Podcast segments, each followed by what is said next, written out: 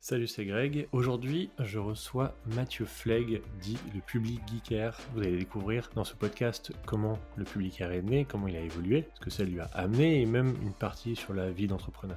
Bonne écoute. J'ai 12 000 tonnes de yaourt à écouler cette année. Alors du jeune, ok. Du sexy, ok. Pense à fermer les yeux quand tu avales. Il faut qu'on sente le plaisir dans ta gorge aussi. Et tu rêves. Toi, t'avais du coup lancé le blog du Public Geeker. Ouais, ça? 2009. Attends, t'as quel âge? J'ai 38 ans là. J'étais chez Grey à l'époque. Alors, ok, je suis né dans le Nord, je suis né à Lens. Euh, j'ai fait mes études à Lille. J'ai d'abord fait euh, médecine vite fait, mais c'était pas une très bonne idée. Après, euh, je ne connaissais absolument rien du tout au monde des agences ou au monde euh, même de la communication. Tu vois, pour moi, une agence, c'était comme une agence immobilière. Je calculais absolument pas du tout tout ça, tu vois. Et en fait, j'avais un prof de pub quand j'étais donc dans mon école qui s'appelait, qui s'appelle les FAP, qui avait une agence de pub. Mais qui est une école d'attaché de presse. Ouais, qui est une école aujourd'hui de communication, de pub, de manière générale, tu vois. Mais en fait, je j'en savais rien. Enfin, pour, être tout à fait honnête, je suis sorti de médecine et je cherchais juste à faire de la communication. Et j'avais regardé à l'époque, peut-être pour être journaliste, genre l'ESJ, à l'école supérieure de journalisme. Et en fait, je me suis dit, euh, j'ai pas trop envie de relier des trucs que d'autres personnes ont dit. J'ai plutôt envie euh, d'apporter des idées, et de mettre en avant des choses que moi j'ai envie de dire. C'est comme ça que je me suis retrouvé dans cette école, hein, les FAP, euh, sans connaître absolument rien. Et euh, j'ai fait différents stages, et mon dernier stage, donc, c'était avec euh, mon prof de pub. Et, euh, il avait donc une agence qui s'appelait Sioux, Sioux, comme les Indiens, tu vois. Et euh, j'y suis resté pendant, je dirais, à peu près trois ans. De quoi dans l'agence? Dans l'agence, ouais. Et en Tu fait, on- j'étais chef de pub à l'époque. Et à un moment donné, je me suis dit, bon, euh, cette agence sympa, mais moi j'avais envie de me casser à Paris. C'était en 2005, quoi. Et j'avais, je bossais vraiment comme un chien dans ma première agence. Et donc j'avais pas mal de temps de récup. Parce que je bossais de genre du 8h à 23h tous les jours. Et en fait, il me filait du récup plutôt que de me filer la thune. Et j'ai commencé à utiliser ce temps de récup pour euh, chercher du taf à Paris. Et ce que j'ai fait à l'époque, c'est que j'ai pris le guide stratégie. J'ai pris euh, toutes les Le agences. magazine qui- Strat, Ouais, ouais. euh, genre le, tu vois, Qui le, édite le guide guide, annuel. le guide strat, tu vois. Euh, j'ai regardé toutes les agences qui potentiellement pouvaient m'intéresser et euh, je les ai toutes appelées une par une en faisant une sorte de tableau Excel en me disant est-ce que la meuf à l'accueil était cool, est-ce que les clients m'intéressent, est-ce que tu, tout ça. tu notais un peu les agences. Ouais, mais c'est exactement ça. Je notais les agences avec des agences qui sont ultra vieilles. Je sais, je me rappelle, il y avait genre Blonde, Blonde Paris ou il y a des agences qui ont totalement disparu, tu vois, de ce que c'était. Et euh, j'ai passé d'ailleurs un entretien dans une agence qui s'appelait euh, Avec ou sans sucre. Je crois que c'était une agence comme ça. Il y avait un ancien McCann qui était là-bas, plus une ancienne de je sais pas quelle agence. Euh, et l'entretien avec le premier mec de McCann se passe super bien. Et quand je passe l'entretien avec la DG, je la sens pas trop. Et puis à un moment, elle me dit Ah, Mathieu, mais vous êtes de quel signe? Je suis euh, cancer, mais je vois pas le rapport. Elle fait Ah, je suis en train de me séparer avec mon mari qui est cancer et tout. Donc je me dis Ok, le truc est dead. Donc euh, je, reviens, je reviens à Paris. Tu vois, à l'époque, euh, en fait, je me ruinais en TGV. et je prenais aussi la caisse de la boîte pour aller faire des allers-retours. Et à un moment donné, je finis par tomber euh, sur euh, Caligari Berville-Grey. Et Caligari Berville-Grey, euh, je rencontre un mec euh, qui était directeur commercial là-bas, et franchement, on fit de ouf. Et euh, je sens qu'il y a un truc intéressant. Je vois l'agence, plein de campagnes un peu historiques, sympas, tu vois. Je me rappelle par exemple, je sais pas si tu te rappelles de cette campagne pour Promotelec où tu avais Louis XIV euh, à l'époque. Enfin bref, une vieille campagne il y a longtemps. Et euh, ils avaient fait plein de campagnes aussi pour euh, tout ce qui était parfum, donc ils bossaient beaucoup avec Procter Gamble. Et là, c'était pour bosser sur Seat à l'époque. J'y connaissais absolument rien en casse, tu vois. Et je me suis dit, franchement, vas-y, euh, j'ai envie de me chauffer. Donc le mec me dit, franchement, moi je te valide, mais il faut que tu vois mon directeur général. Euh, du Pour coup, un emploi. Ouais, ouais, pour un emploi, parce que j'étais déjà en, en CDI, tu vois, depuis trois ans.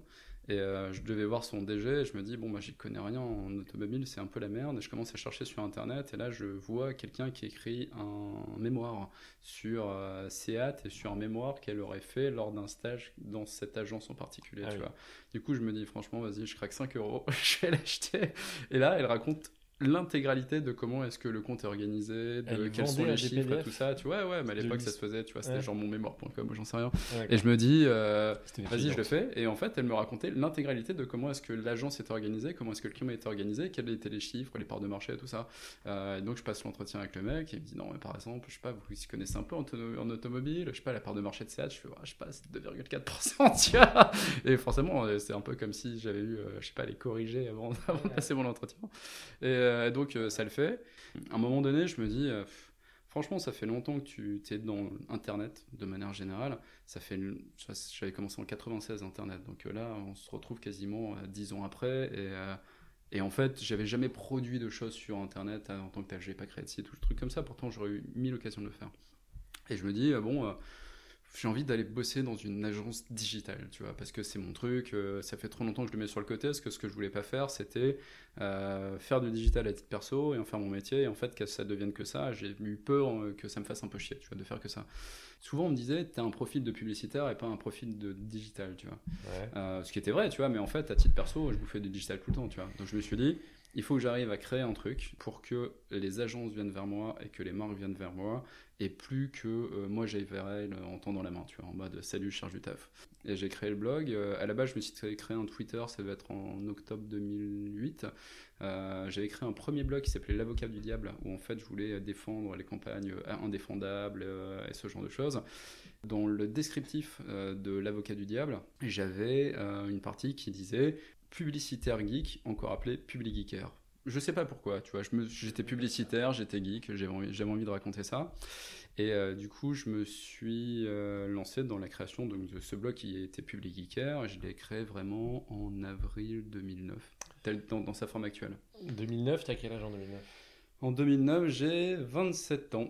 Euh, j'ai 27 ans et bah, très loin de, on va dire, je suis un publicitaire, tu as pur, euh, mais je vois aussi, en fait, ce qui est intéressant, c'est que je vois aussi pas mal de gens qui ont lancé des blogs à l'époque, et je suis un peu, tu vois, intéressé par ce qu'ils font. Je me dis, euh, tiens, ils ont l'air d'avoir de l'audience, mais ils ont l'air d'être, euh, tu vois, ils ont l'air d'être importants Il y qui? Je sais pas, je me rappelle d'un mec comme Romain, Romain Libo qui existe encore, tu vois, je le croise de temps en temps, mais Romain Libo, il avait un, c'était pas vraiment un blog de pub, mais il avait un blog un peu lifestyle, et de, de euh, romainlibo.com. Et euh, c'était à des époques où, par exemple, il avait vendu, il avait voulu- voulu vendre son blog ou son nom de domaine, je sais plus, et les gens avaient fait non, mais c'est un scandale, c'est ton identité, qu'est-ce que tu fais, tout ça, c'était ultra important. Je me dis, bon, bah, j'ai rien à perdre, euh, je vais euh, lancer ce site internet. Donc, je commence à bosser comme un ouf, je regarde tous les sites internet qui disent comment lancer un blog, comment faire en sorte que ça fonctionne. Je m'inscris sur tous les annuaires, euh, je commence à écrire vraiment comme un malade. Et surtout, la différence que je pouvais avoir avec les autres blogs de l'époque, donc il y avait des blogs publicitaires, hein, il en existait, j'avais l'impression qu'ils attendaient un peu d'avoir les infos. Tu vois, que les agences leur envoient les communiqués de presse et qu'ils étaient un peu en décalage avec certaines sources que moi je voyais euh, aux US ou euh, au Brésil. Et là, je me suis dit, bah, peut-être que je vais aller chercher les sources de leurs sources. Donc, j'ai commencé à fouiller toutes les sources potentiellement internationales qui pourraient être intéressantes et que eux n'allaient pas chercher. Et à chaque fois que je voulais sortir une information, je faisais en sorte d'être le premier à bloguer l'information. C'était important. Bah en fait, ce qui était important, c'est que euh, ça marchait beaucoup au référencement à l'époque, et ça marchait beaucoup au fait qu'on te linkait, notamment, t'avais un classement qui s'appelait le classement Wikio, et ce classement Wikio, bah, si t'étais pas dans le classement, tu n'existais pas. Euh, le top 20 euh, d'une catégorie, marketing, high-tech ou autre, était identifié par les agences, et était identifié par les marques, et les marques venaient de voir, et c'était une façon d'être visible. J'ai commencé donc à faire ça, et j'avais 24 heures d'avance sur tous les blogs marketing. Au début, euh, il y en a certains qui ont commencé un peu à me linker. Et ce que je faisais aussi, c'est que je bloguais aussi sur de la high-tech. Et en gros, il y avait les blogs high-tech à qui je faisais pas peur, parce que moi j'étais dans un classement marketing, donc qui de temps en temps me faisaient des liens euh, et disaient ah, tiens, telle, info que j'ai vue chez le Public Geeker à l'époque. Euh, et t'avais les blogs marketing qui me regardaient un petit peu de loin, qui savaient pas trop, tu vois, comment est-ce que, voilà, comment me prendre. Mais euh, en gros, j'étais trop petit pour eux. Au bout de deux ou trois mois, je sais pas trop comment ça s'est fait, il y a un mec qui bossait à l'époque chez Rue 89 et qui a découvert mon site et qui a commencé à faire des liens vers mon site euh, de temps en temps sur Rue 89 et euh, je passais de 50 mecs qui me lisaient à 3000 personnes qui me lisaient en un jour. Et lui, il n'avait pas trop conscience qu'il était aussi sur Wikio, donc sur cette plateforme, et qu'à chaque fois qu'il me faisait un lien, ça me faisait gagner des centaines de places sur le classement des blogs marketing. Et, euh, et arrivé jusqu'au moment où euh, j'ai eu mon premier buzz, entre guillemets, sur le blog, en fait, il y avait eu un- une boîte de prod qui avait créé des sortes de fausses pubs sprite un peu coquines, tu vois, un peu porno. Euh, et euh, je vois passer ces pubs, je me dis, euh, vas-y, je vais les mettre sur ma chaîne YouTube. Et comme c'était des pubs allemandes sous-titrées en anglais, ce que je vais faire, c'est que je vais faire des petits fichiers sous-titres sur YouTube, je vais faire des petits fichiers SRT et je vais les sous-titrer en français. Et je vais faire un article dessus. Je fais l'article, et là, mon ami de rue 89 m'écrit, il me fait Ouais, Mathieu, ton article, ça a l'air d'être super intéressant, je suis un potentiel de buzz. Est-ce que ça intéresse- ça t'intéresse qu'on le mette sur le site de rue 89 Je dis Écoute, pourquoi pas euh, Pourquoi pas? Et là, il le fait. Et euh, en une journée, l'article fait 150 000 vues, il fait euh, des centaines de commentaires, et en plus, il me rajoute des liens sur la partie Wikio. Le truc que j'avais pas du tout calculé, c'est que plein de gros sites ont commencé à le récupérer à l'époque. Donc j'étais sur la moi j'étais sur la home de Free, j'étais sur la home de Yahoo, j'étais sur la, le, bah, vraiment c'était une sorte de buzz, tu vois. Euh, et euh, comme j'étais la personne qui avait mis en ligne des vidéos YouTube, déjà certaines personnes pensaient que c'était moi qui les avais produites. Euh, certaines personnes pensaient que c'était totalement moi qui était à la base de l'information de, ce truc-là. Et tu avais un, un, blogueur américain qui existe peut-être encore, qui s'appelait Perez Hilton. En fait, il s'appelait Perez Hilton en lien avec Paris Hilton, et c'était un blogueur un peu genre, comment dire euh, c'est façon gala ou ce genre de truc. Et, euh, et, en fait, il a fait un lien vers mes vidéos. Et là, je me suis retrouvé avec un trafic totalement monstre. Et euh, j'ai commencé un peu à stresser le jour où j'ai reçu, c'était un, ou deux jours après, un mail de YouTube qui m'a dit euh, Coca-Cola Company a demandé de supprimer les vidéos qui sont sur votre compte. Euh, si vous le faites pas, vous pouvez prendre un procès et tout ça. J'ai commencé à stresser un peu. Je me suis dit ok, je, je supprime les vidéos, euh, mais le trafic que j'avais eu, je l'avais déjà eu en fait se passe peut-être 2-3 semaines et sort le nouveau classement Wikio. Donc le classement qui donne le top euh, de tous les mecs sur le marketing ou sur la high-tech et tout ça. Et je me retrouve de numéro euh, X milliers numéro 20 du classement marketing. Et en fait, je commence à m'arracher, je, je, fais plein d'articles dans tous les sens. Et en fait, au bout de trois mois, je finis premier du classement marketing. Donc, aux yeux des agences et aux yeux des marques, je suis premier blogueur marketing en France. Euh, et là, s'ensuit, je dirais, une période d'à peu près deux ans où je ne décroche jamais de ce classement.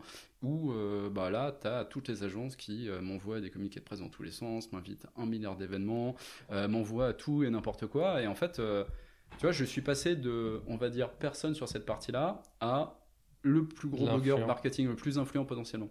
Parce que là, donc, tu en es en 2010. Toi, tu bosses où encore à ce euh, À l'époque, je, bosse, en, je, je bosse encore chez Grey.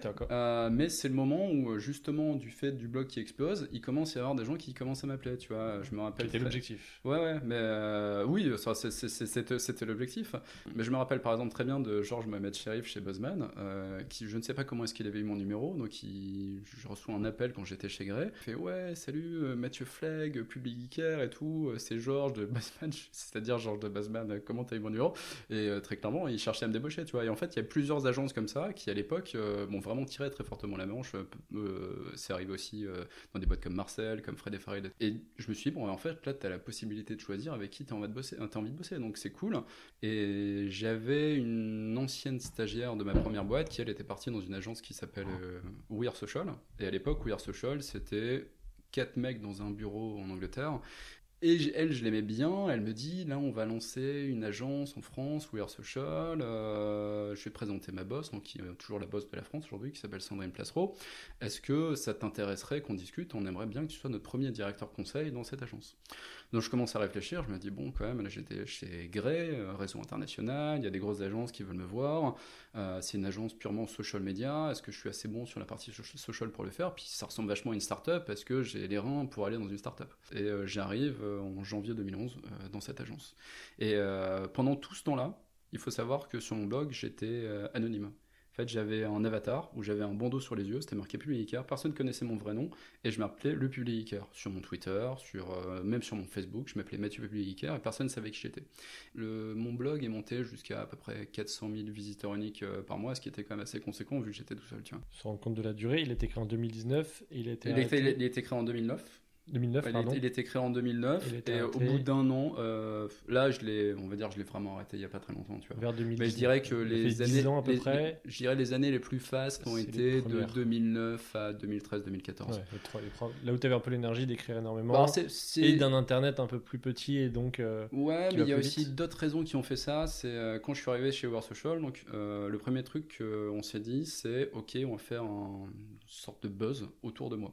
Comme personne savait qui j'étais dans euh, le poste d'annonce de mon arrivée dans l'agence, on a mis mon nom et on a dit euh, quel était mon parcours. Donc là, il y avait beaucoup de gens qui avaient relayé, et ça a été pendant longtemps l'article le plus partagé du, du, site, parce que les gens, euh, pour eux, c'était un truc genre, ouais, ils, ils, découvraient qu'il y avait derrière. Il y avait une volonté à anonymiser euh... Ouais, parce qu'en fait, Avant je, je, voulais pas du tout que Gray, euh, qui pour moi avait une certaine façon de faire qui me plaisait pas trop, tu vois, il faisait beaucoup de ghosts, il faisait des trucs qui pour moi n'étaient pas enfin, qui ressemblait un peu à ce qu'était la publicité de l'époque.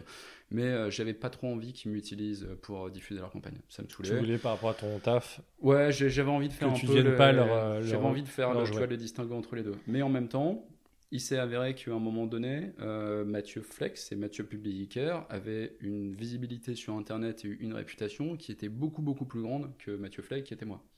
Et je me suis dit, ça commence à devenir un petit peu embêtant parce que euh, à un moment donné, euh, je vais pas rester Mathieu Publicaire jusqu'à la fin de ma life et peut-être que j'aurai un intérêt quand même à, ton me rebrander. Et c'est avec ça que j'ai commencé, enfin, c'est- j'ai commencé à faire ça justement euh, chez War Social. Et au moment où je suis arrivé aussi, j'avais participé à un livre blanc sur le social media, partagé par tous les plus grands blogueurs de l'époque. Et j'avais marqué Mathieu Flegg, publicitaire et blogueur.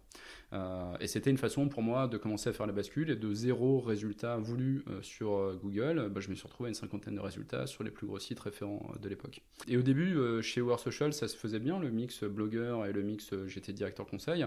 Là où c'était un peu plus compliqué, c'est que tu avais certains clients qui disaient Ah, mais du coup, vous allez bloguer pour nous, vous allez bloguer sur nos campagnes. Et je leur disais Bah, en fait, je suis directeur conseil et en même temps, bah, je suis blogueur, mais il n'y a pas le lien entre les deux. Et quand même, au fur et à mesure des années, je suis resté 5 ans, 5 ans chez War Social, j'ai commencé à mettre de plus en plus de barrières et surtout, je dirais. Le petit côté de euh, je vais pas bloguer sur ce, cette marque-là parce que je travaille ou l'agence travaille pour un, concurrent et que ça va foutre un peu la merde. Donc au fur et à mesure, j'ai commencé à mettre de plus en plus de blocages et en parallèle, tu avais des blogs qui ont commencé à monter en équipe. Donc moi j'étais tout seul et j'étais d'une époque où globalement les gens ils bloguaient tout seuls. Euh, sauf que il y a des blogueurs qui ont commencé à se mettre à 2, à 3, à 4 et moi qui faisais une veille qui était assez, tu vois, vénère, j'avais quand même des difficultés à lutter contre ceux qui veillaient à 4 parce que bah 4 cerveaux versus 1, même si j'étais bien organisé, ça devenait compliqué. Qu'est-ce que tu appelles difficulté à se battre? À avoir une, une, euh, plus grande rapidité de poste? Le but, c'était très clairement d'être premier sur l'information à l'époque. C'est le premier qui blogue et le premier sur Google et le premier à être pris par tous les sites euh, qui, euh, en fait, bah, font un lien vers ça. Et euh, moi, c'était un peu, tu vois, c'était, c'était devenu ma marque de fabrique, d'être le premier sur une information publicitaire X ou Y qui sortait. Et à partir du moment où j'arrivais plus à le faire, où euh, je pouvais plus trop parler de certains clients parce que ça devenait des concurrents et tout ça, j'ai commencé à vachement ralentir. Le seul truc que j'ai continué à beaucoup garder, c'était Twitter, parce que Twitter, ça reste, on va dire, sur la partie marketing, de manière générale, un, outil qui est assez intéressant. Et j'ai développé un peu, tu vois, vite fait du Instagram, des choses comme ça, Euh, mon Facebook aussi à l'époque. Euh, mais de toute cette époque, je dirais qu'il reste quand même une aura, et ceux de l'époque savent ce qu'était le blog.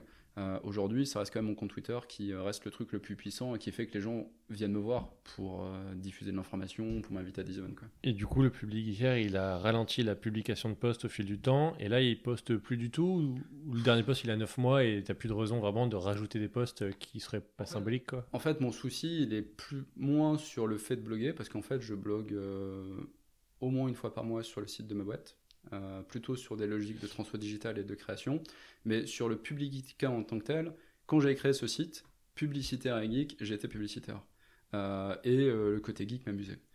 Là, j'ai 38 ans. Euh, je continue à adorer la partie tech, je continue à pas mal marquer de mar- pas parler de marketing, mais le branding en tant que tel public geeker correspondait pour moi à une certaine point de ma vie et peut-être un truc qui était un peu trop, euh, tu vois, qui fait un peu trop jeune. Tu vas pas voir euh, un mec du 440 et lui dire, au fait, j'ai le blog Maintenant, public ça va, ça va te desservir plus que te servir. Ouais, Parce que c'est. Mais par contre, euh, la logique de veille que j'ai pu développer grâce à ce site, euh, les réseaux que j'ai pu me faire, les gens que j'ai pu rencontrer, ça, c'est un truc qui, qui t'a amené beaucoup de, qui, qui est, qui est assez incroyable. Et euh, le fait d'avoir plus de 50 000 personnes aujourd'hui sur Twitter, c'est parce que pour beaucoup, il y a plein de gens qui m'ont suivi de cette époque et que euh, bah, ils s'intéressaient euh, à la veille que je pouvais faire. Et je continue à faire cette veille, sauf que j'en fais plus des articles vraiment. Quoi. Quand le public geeker, il commence à faire des centaines de milliers de vues dans les débuts des années 2010, euh, tu monétises le site? En fait, j'ai assez peu monétisé euh, parce que je voulais pas en faire un business. Et certains, justement, en, fait- en ont fait un business et je trouve que c'est justement ceux qui ont professionnalisé leur site. J'ai fait quelques, j'ai fait des articles sponsors de temps en temps. Tu vois, quand les mecs ils insistent en disant ouais, on a telle campagne Nike euh, qui parle de tel truc geek euh, et on va te filer 500 balles pour écrire un article, tu fais euh, franchement, euh, j'aurais pu l'écrire tout seul. Si tu veux me donner 500 balles Oui, pour le faire avec ça plaisir. reste aligné avec ce que tu aurais fait. Mais avant d'arriver chez War Social, par exemple, sur un mois, donc sur le mois de décembre 2010, j'ai refusé 8000 euros d'articles sponsors.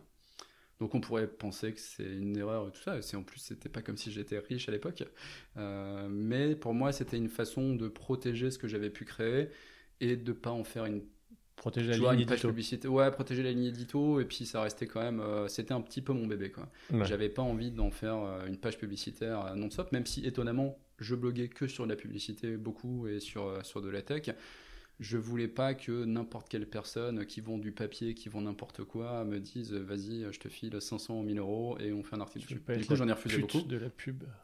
Ouais, mais enfin, c'est surtout. euh, après, c'est, je, je comprends les gens qui le font parce qu'à un moment donné, si ça devient ton activité, C'est que toi, t'avais une autre activité. tu le fais. Bah, j'avais- t'avais choisi de garder cette Oui, j'avais un taf quoi. sur le côté. T'aurais pu J'aurais dans- pu prendre beaucoup plus d'argent que ce que j'ai fait à l'époque, euh, mais est-ce que ça m'aurait rendu, enfin, rendu heureux ou que ça m'aurait rendu fier de faire ça? Tu le sentais pas. Et du coup, c'était quoi les, les sites un peu concurrents au tien, euh, ceux qui- avec qui tu te battais un peu euh, hebdomadairement euh, à cette époque-là à cette époque? époque, bon après t'en as certains qui sont restés. Tu vois, je pense, euh, t'avais un site d'un pote d'ailleurs qui s'appelle Paperplane, qui lui était sur le marketing alternatif. Donc t'avais Quake Glover dont je t'ai parlé tout à l'heure. T'as un- quelqu'un qui s'appelle Gaëtan du Château qui a depuis lancé un studio qui s'appelle Datagif et son blog s'appelait Gaduman. Euh, t'avais Joe à la pompe hein, qui, qui, qui est encore existant, qui a toujours été plus ou moins dans. Tu vois, je dirais que c'est le seul qui a survécu euh, au fur et à mesure des années euh, et qui a surtout réussi à garder son anonymat, même si c'est un truc lourd à porter, hein, parce que pour avoir fait quelques événements avec lui et quelques soirées, bah personne n'invite Joe Lapon parce que personne sait qui c'est.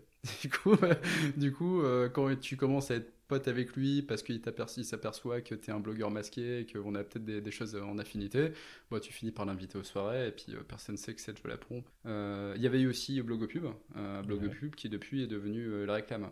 Et en Mhm. fait, Blogopub, ce qu'ils avaient fait était assez marrant. Ils avaient créé un personnage qui était le blogueur officiel de Blogopub, mais en fait, c'était un prête-nom pour. Boris. euh, ouais, c'est ça, pour Boris. Et Boris, je me rappelle très bien qu'il avait un compte Twitter et qu'un jour, je l'avais DM en disant euh, Franchement, mec, ça fait longtemps qu'on se parle, euh, tu veux pas qu'on aille boire un verre et tout ça? Jusqu'à, bah, en fait, quelques semaines après, vous avez fait le reveal en disant Boris n'existe pas et Blogopub devient la réclame. En fait, ça fait partie des gens que j'ai gardé de cette époque-là. hein. On a quand même, je dirais, une curiosité commune et un kiff pour la publicité. Moi, aujourd'hui, je déteste pas la publicité, mais j'ai un peu. euh, comment dire un peu écarté du le, métier le co- le purement côté, le côté agence m'a un peu fatigué. Pourtant, je suis retourné dans des agences. hein. Tu vois, j'avais été missionné il y a deux ans pour aller former des hum, créatifs chez BETC, par exemple. Donc, des créatifs plutôt traditionnels pour les former sur le social media. Et euh, ce que je leur avais dit, c'est c'est un plaisir pour moi, en tant qu'ancien d'agence, d'aller former aussi des gens d'agence, surtout une super agence comme BETC, comme BETC parce que je, je sens qu'on se comprend parce qu'on parle le même langage. Tu vois, ma femme est créa aussi. Donc, tout ça fait que je suis dans un environnement qui est, euh, qui est familier. Je reviens juste parce que euh, du coup, on n'a pas raconté. T'as bossé 5 ans chez War Social et ensuite t'as fait quoi? J'ai fini par euh, voir passer une annonce donc, qui était au Hub Institute. Et le Hub Institute, à l'intérieur de ça, tu avais Emmanuel Vivier qui, lui, avait une agence qui s'appelle Vanksen. Euh, Vanksen, qui d'ailleurs avait aussi un blog, qui faisait partie, tu vois, toute cette blogosphère de l'époque. On se connaissait digitalement parlant et je lui ai dit, euh, mec, là, tu proposes un poste de directeur conseil digital. J'ai l'impression que je peux être un bon fit avec ça, on en parle. Et en fait, on s'en parle et en fait, ça fit très très bien et c'est cool. Euh, et donc, je finis par aller là-bas. Et l'intérêt de ce, cette bifurcation, c'est que je passe de quelqu'un qui faisait principalement de la publicité du social media à quelqu'un qui va toucher à plein de secteurs, qui va toucher au retail, qui va toucher au RH, qui va toucher à la formation, qui va toucher au conseil. Quand t'arrives au Hub, on est quand là? Là, on est en 2016. 2007. Début 2016. 34 ans, et euh, ça se passe bien, je- j'apprends plein de trucs, et euh, j'ai quand même un petit truc dans le coin de la tête qui est... euh, j'ai quand même besoin de liberté de manière générale. Est-ce que j'ai pas envie de lancer un truc?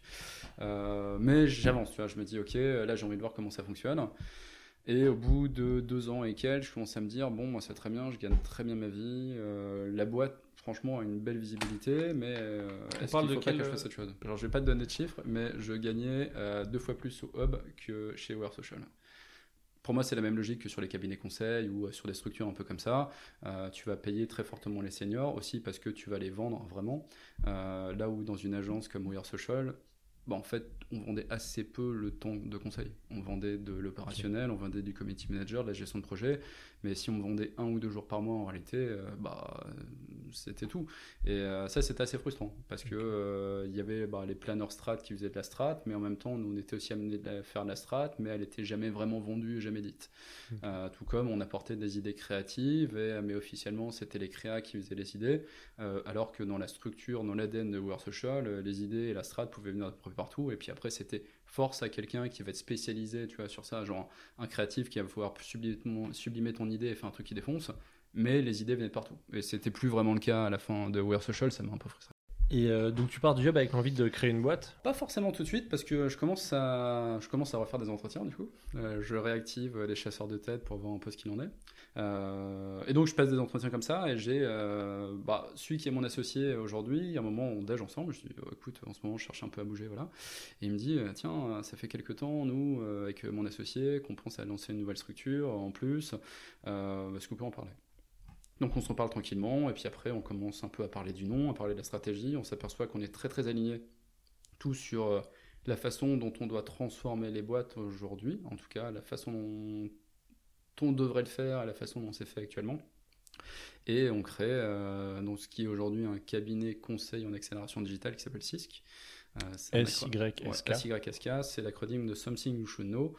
Et on s'est positionné à la base comme un accélérateur de grandes entreprises. C'était pas très clair pour les gens, mais ce qui nous a quand même permis de d'avoir que des grands groupes qui sont venus nous voir. En fait, euh, même si on était euh, trois associés et maintenant, tu vois, une CDI, on reste petit, euh, on bosse qu'avec des grands groupes parce que les petits, ils pensent que potentiellement on est trop cher et surtout on n'a que des références grands groupes, donc ça fonctionne comme ça. Et est-ce que le risque de lancer une boîte par rapport au confort d'un CDI dans des gros groupes ou dans des agences ou des structures qui marchent bien euh, vaut le coup d'être pris? Est-ce que c'était rentable? Est-ce que tu as la nécessité de ne pas gagner d'argent pendant longtemps ou au final euh, ça marche très bien? Alors, je dirais que le principe, je pense que ça dépend de ton envie de liberté déjà.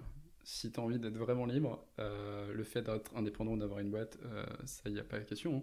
Hein. même si j'ai toujours été assez libre de mes boîtes précédentes, tu restes quand même T'es pas libre par exemple de la direction que doit prendre la boîte, t'es pas forcément libre totalement de la stratégie. Financièrement aussi on a été aidé parce que concrètement euh, notre associé principal, euh, qui en fait, en fait je t'ai parlé de Stéphane, mais en fait Stéphane il représente une entité qui est un cabinet conseil qui s'appelle The Persuaders et euh, eux en fait ils ont investi dans la structure au début pour dire ça nous permet de voir la première année. Donc, dès le démarrage t'as eu un salaire. Dès le démarrage j'ai eu un salaire et qui en fait était la meilleure façon, je pense, de lancer une boîte pour moi. non, mais enfin, très clairement, j'ai des parts de la boîte tout en étant, tout en étant été payé. Alors après, cet argent, à un moment donné, euh, tu vois, il va être euh, rentabilisé pour la structure derrière euh, The Persuaders. Mais c'était quand même une super façon de le faire. Et en fait, pourquoi est-ce qu'on l'a fait comme ça? Potentiellement, j'aurais pu faire une rupture conventionnelle, ce que font beaucoup de gens qui lancent des boîtes, une, activité, une activité en freelance. Mais mon autre associé, Fred, était indépendant depuis quasiment 10 ans. Donc ça veut dire qu'il aurait fallu euh, lui le salarié et moi pas. Et donc euh, ce qu'a dit notre associé principal, c'est bon, en fait, euh, on vous salérait, tous les deux et on vous aurez exactement le même salaire, pas de, pas de, problème par rapport à ça. Après, au fur et à mesure, bah, en fait, on rentabilisera sur la durée. Mais du coup, tu as dû accepter de baisser de salaire par rapport à ton travail précédent J'ai baissé de salaire, bien sûr. Et après, en fait, j'ai baissé, baissé de salaire, mais le, là où tu fais la différence, c'est sur les, les dividendes. Mais la première année, oui, voilà, la première année, très clairement. la, première année, on a commencé en mai. Euh, vraiment, donc après il s'est passé les vacances d'été, donc il s'est passé, donc on a vraiment bossé 4 mois, donc c'était pas cette année-là qu'on allait faire de dividendes. La deuxième année, euh, on était quasiment à l'équilibre, donc on avait rattrapé une bonne partie euh, de la dette potentielle, tu vois, parce qu'il n'y avait pas de dette sur le compte, mais en fait, on a quand même, on a quand même cumulé un peu de dette du fait qu'on payait des salaires, mais qu'on n'avait pas forcément tout le cash qui rentrait. Et cette année, qui était donc euh, normalement l'année où tout se passait très bien, les deux premiers mois, tout défonce tout. Euh, franchement, en janvier-février, on a fait des scores de ouf, on a signé des super clients et voilà. Euh, je dirais même jusqu'à mars, ça, se passait bien. Et après, d'ailleurs, j'en parle à pas mal de gens qui ont des boîtes aujourd'hui. Bah, une bonne partie du InBiz qui est remis en cause parce que tu as des gens qui sont pris vraiment des claques. Hein. Je t'ai parlé des, tout à l'heure. InBiz? Ouais, enfin, on va dire le le InBiz, c'est le développement commercial sur un compte euh, que tu as déjà. D'accord. Euh, et en gros, tu as par exemple un client comme LVMH dont je parlais tout à l'heure, et en fait, tu développes de plus en plus ce client. Euh, bah, euh, comme je l'ai dit euh, plus tôt, des clients comme LVMH ou comme Air France, bah, ils ont pris la crise en pleine face. Et bah, nous, on n'avait pas de contrat spécifiquement avec eux. À chaque fois, on avait des devis, des bandes de commandes, ce genre de trucs. Donc tout, ça, tout ça a été coté. Et des clients avec qui on discute, enfin des- en tout cas des prospects avec qui on discutait et qui nous ont dit là, on est en train de manger sale, reparlons-nous en septembre-octobre Ouais. parce que pour l'instant, c'est pas possible. Oui. Mais en même temps, d'autres boîtes qui sont arrivées, je te dis, en mai, et qui nous ont dit, bon, ben, nous, pour nous, le confinement, ça a été un déclencheur. Il y a plein de gens qui ont commencé à bosser en télétravail, euh, il y a plein de gens qui ont fait des choses qu'ils n'auraient jamais fait avant. Donc, euh, on, va, euh, ben, on, on va débloquer du budget, et maintenant, on va se lancer. Donc, on a perdu une partie de nos clients précédents, on a gagné des nouveaux clients, mais entre les deux, tu as quand même eu un petit trou de, euh, heureusement qu'on a de la trésor pour Voilà. réussir à tenir le, le choc. Pour ait un choc, ce que tu as moins comme problème quand tu es en salarié en agence, si ce n'est que tu te fais virer éventuellement. Oui, tu peux te faire virer, mais après, potentiellement, euh, tu peux aussi être au chômage. Euh, Bien sûr. Quand ça te cofondateur- euh, d'une euh, boîte, tu n'as pas le chômage. Oui, bien sûr. Tu n'as, là, il y avait des aides qui étaient genre de Bah, 1500 si vous euros par boîte et tout ça. Mais, Oui, euh, si tu es salarié, tu peux quand même toucher le chômage. alors, cotises, moi, j'ai un statut assimilé sal- salarié. D'accord, tu ne cotises salarié. pas. ouais, D'accord. c'est ça. Ok, bon, du coup, de ce public geeker, de ce blog qui était lancé pour de créer du désir et créer du buzz au niveau de ta personne, même si tu Ouais. l'anonymisais, pour pouvoir, en gros, se faire débaucher. Couplé à l'envie un peu de voir le truc devenir un peu gros, la petite bagarre, la veille continue, l'activité un peu dense de cet Internet des années 2010.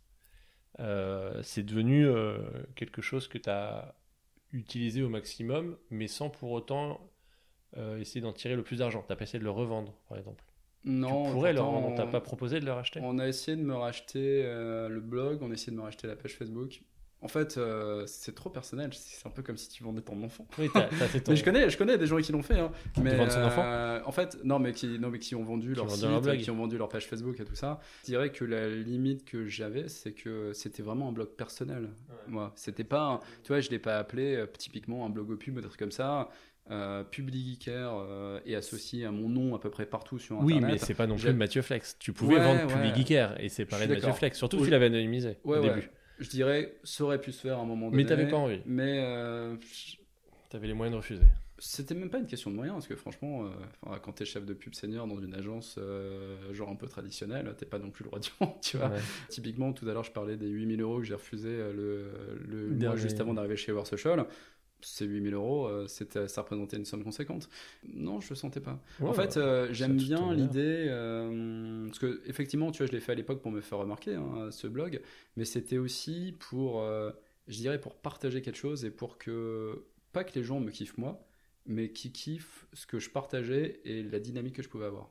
Et en fait, je pense que ce qui me reste le plus de cette époque, la démarche de veille et le fait de partager des trucs avec des gens, euh, ça a beaucoup nou- nourri ma curiosité, ça a nourri euh, ma culture marketing, ma culture digitale, ma culture même euh, à l'époque de l'agence et autres. Et ça, c'est un truc que j'essaie beaucoup de transmettre. C'est quelque chose Euh, que tu recommanderais aux étudiants de créer comme ça des blogs Je de- ne sais pas si aujourd'hui il faut créer un blog. Par contre, faire de, chose. faire de la veille et avoir quelque chose pour partager cette veille, en fait, ça t'oblige un peu à le faire. Aujourd'hui, dans les entreprises, tu vois, il n'y a pas très longtemps, on a écrit un article sur le site de CIS qui était sur la curiosité. Je trouve qu'il y a beaucoup de gens dans les boîtes qui manquent de curiosité. Même parfois chez les créatifs, hein. dans certaines agences que j'ai pu accompagner, en fait, euh, tu finis par avoir un peu tout le temps les mêmes sources. À l'époque où j'étais chez Grey, par exemple, tout le monde mettait Minute Buzz, parce que Minute Buzz c'était un peu le, le conglomérat de toutes les informations. Euh, après, peut-être que aujourd'hui, ça peut être, les sites un peu euh, historiques de publicité, mais ça peut être aussi du Combini ou des choses comme ça. Tu vois, on parlait de Joe Lapompe. Euh, Joe Lapompe, euh, historiquement, quand il a commencé son taf, il n'y avait pas Internet vraiment. Euh, il allait chercher ça dans des bouquins. Il, se faisait chier vraiment à faire de la veille un peu à l'ancienne. Aujourd'hui, le fait d'être curieux et d'être nourri continuellement sur plein de sujets différents fait que bah, ça va nourrir ta créativité, euh, ça va te mettre euh, avec un ton d'avance par rapport à d'autres personnes qui peuvent bosser dans les boîtes dans lesquelles tu es, et je trouve que ça te rend euh, plus éveillé par rapport à ces métiers. Et euh, tu peux pas bosser, je pense, dans la publicité, dans le marketing ou autre, euh, sans être profondément curieux et sans la travailler constamment. Et je trouve que ça se perd. Dans l'article qu'on avait écrit, on disait que en gros, au bout de six mois, quand tu es dans une boîte, tu commences un peu à devenir fainéant par rapport à ça, parce que tu commences à avoir des habitudes, parce que on est en train de t'assommer de briefs, euh, parce que tu as moins le temps de faire ça. Et, euh, et pourtant, c'est essentiel.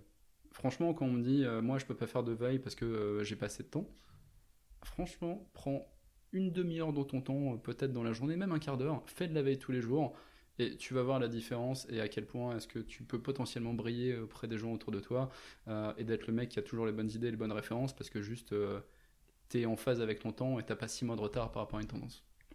Parfait. Je suis tout à fait d'accord avec ça.